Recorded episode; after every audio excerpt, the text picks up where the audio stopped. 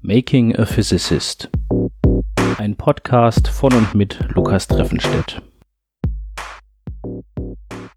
Hallo und herzlich willkommen zu Folge 44 von Making a Physicist mit dem Titel Der Schreiberling. Letzte Woche war ich mal wieder unterwegs. Ich war auf der DFT School in Freiburg. DFT steht für Dichte Funktionaltheorie und School heißt, äh, dass das jetzt keine Konferenz im klassischen Sinne war. Es gab also keine Forschungsvorträge, sondern eher Grundlagenvorlesungen eben aus dem Bereich der Dichtefunktionaltheorie und außerdem Übungen dazu, also wo man wie im Unterricht ein Übungsblatt bekommen hat, ein Arbeitsblatt und dann mit der Hilfe der jeweiligen Übungsleiter eben diese Aufgaben lösen konnte. Das waren einmal Übungen zur Gleichgewichts-DFT, aber auch zur Powerfunktionaltheorie. Mein Doktorvater hat da auch einen Vortrag gehalten und entsprechend gab es da auch eine Übung, in der ich dann ein bisschen helfen konnte. Außerdem gab es mal wieder eine Poster-Session, wo ich also auch mein Poster mitnehmen und vorstellen konnte. Und was eine Besonderheit war, es gab einen Blog mit Poster-Ankündigungen als Flash Talks. Äh, ein Flash Talk heißt, man hat zwei Minuten Zeit für einen kleinen Vortrag, hat eine Handvoll Folien und hat damit die Möglichkeit, eben die Leute auf das Poster neugierig zu machen. Das fand ich eigentlich ganz interessant und es war mal was anderes, auch mal einen kleinen Vortrag vorzubereiten ganz fortschrittlich wurden diese Vorträge und auch alle anderen Vorträge auf dieser Veranstaltung gefilmt. Das ist bei Physikerkonferenzen ziemlich selten. Der Chaos Computer Club macht es ja allen seit Jahren vor, wie es auch gehen kann. Aber so langsam erkennen vielleicht auch manche in der Physik, dass es ganz praktisch wäre, wenn man von manchen Vorträgen nochmal eine Aufzeichnung hat, die man sich nachher nochmal in Ruhe anschauen kann. Insgesamt war es eine sehr schöne Veranstaltung, interessante Vorträge, auch wenn ich manche Grundlagen natürlich aufgrund meiner Arbeit jetzt schon vorher kannte. Freiburg ist außerdem eine ziemlich nette Stadt. Ein bisschen Gelegenheit hatten wir auch, uns da umzusehen und ein bisschen in der Stadt herumzuschlendern.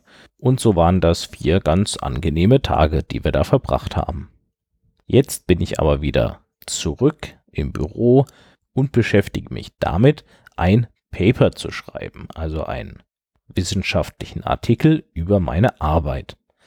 Insgesamt muss man zumindest in unserer Prüfungsordnung nach während seiner Promotion drei wissenschaftliche Paper zumindest eingereicht haben bei wissenschaftlichen Zeitschriften.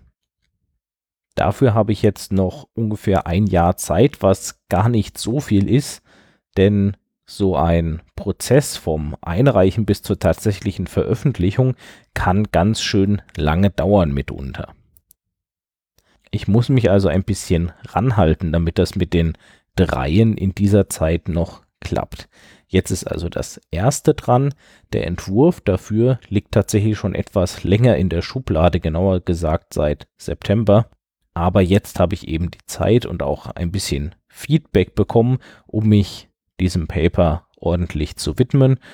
Und es geht eigentlich ganz gut voran. Der Inhalt ist so im Wesentlichen das, was ich bis Folge 28 alles erzählt habe. Es geht um Powerfunktionaltheorie im Vergleich mit Brownschen Dynamiksimulationen in einem gescherten System also ein System, in dem eine Kraft die Teilchen antreibt, aber unterschiedlich schnell an unterschiedlichen Stellen. Und dann gibt es eben Geschwindigkeitsunterschiede, das sorgt für Reibung. Und da treten verschiedene Effekte auf, von denen ich euch ein bisschen schon in diesen ganzen Folgen erzählt habe. Und das fasse ich eben jetzt in diesem Paper zusammen. Es geht vor allem darum, die wichtigen Ergebnisse zu präsentieren und wie sie entstanden sind. Das Ganze möglichst kompakt. Ich kann keinen ganzen Roman veröffentlichen und es soll natürlich interessant für den Leser sein. Er soll neugierig werden auf das, was ich da geforscht habe und was die Ergebnisse sind. Dabei muss ich natürlich auch nochmal darauf achten, ob das, was ich gemacht habe und so wie ich es aufgeschrieben habe, auch alles plausibel ist. Es soll von den Lesern ja nachvollzogen werden können. Denn Wissenschaft, die keiner nachvollziehen kann, ist überhaupt nichts wert, weil keiner darauf aufbauen kann. Außerdem muss ich bei den Parametern, die ich bestimmt habe in meinen Simulationen und Berechnungen, noch die Unsicherheiten bestimmen. In der Powerfunktionaltheorie wende ich ja Modelle an, die die Physik eines bestimmten Systems beschreiben sollen. Und diese Modelle haben freie Parameter, das heißt, das sind Zahlen, wo erstmal nicht klar ist, was man einsetzen muss, damit das richtige Verhalten herauskommt. Man braucht dann also irgendwelche externen Größen noch eine andere Art, das Verhalten des Systems zu berechnen, sodass man dann sein Modell mit diesem vergleichen kann und damit die freien Parameter bestimmen kann. Das allerbeste wäre natürlich, wenn man mit einem Experiment vergleichen kann und daran die Parameter seines Systems bestimmen kann, aber leider habe ich auf experimentelle Daten zu diesem System keinen Zugriff. Was heißt es jetzt, die Unsicherheit zu bestimmen? Nun ja, in der Wissenschaft ist ein Wert an sich, eine Zahl, bedeutungslos, solange man ihre Unsicherheit nicht kennt. Denn wir haben nie perfektes Wissen über die Systeme, die wir betrachten. Jede Messung und auch jede Simulation hat bestimmte Unsicherheiten und Fehler. Und die Größe dieser möglichen Fehler muss man irgendwie abschätzen. Das heißt, man gibt dann nicht an, dass man einen Parameter auf den Wert 5 meinetwegen festgelegt hat, sondern sagt immer, der Wert ist 5 plus minus 0,5 zum Beispiel. Das heißt, ich bin mir sicher, dass der Wert irgendwo zwischen 5 plus 0,5 und 5 minus 0,5 liegt, also zwischen 4,5 und 5,5. Da gibt es eine ganze Unterwissenschaft, die sich damit befasst, wie man solche Fehler bestimmen und abschätzen kann.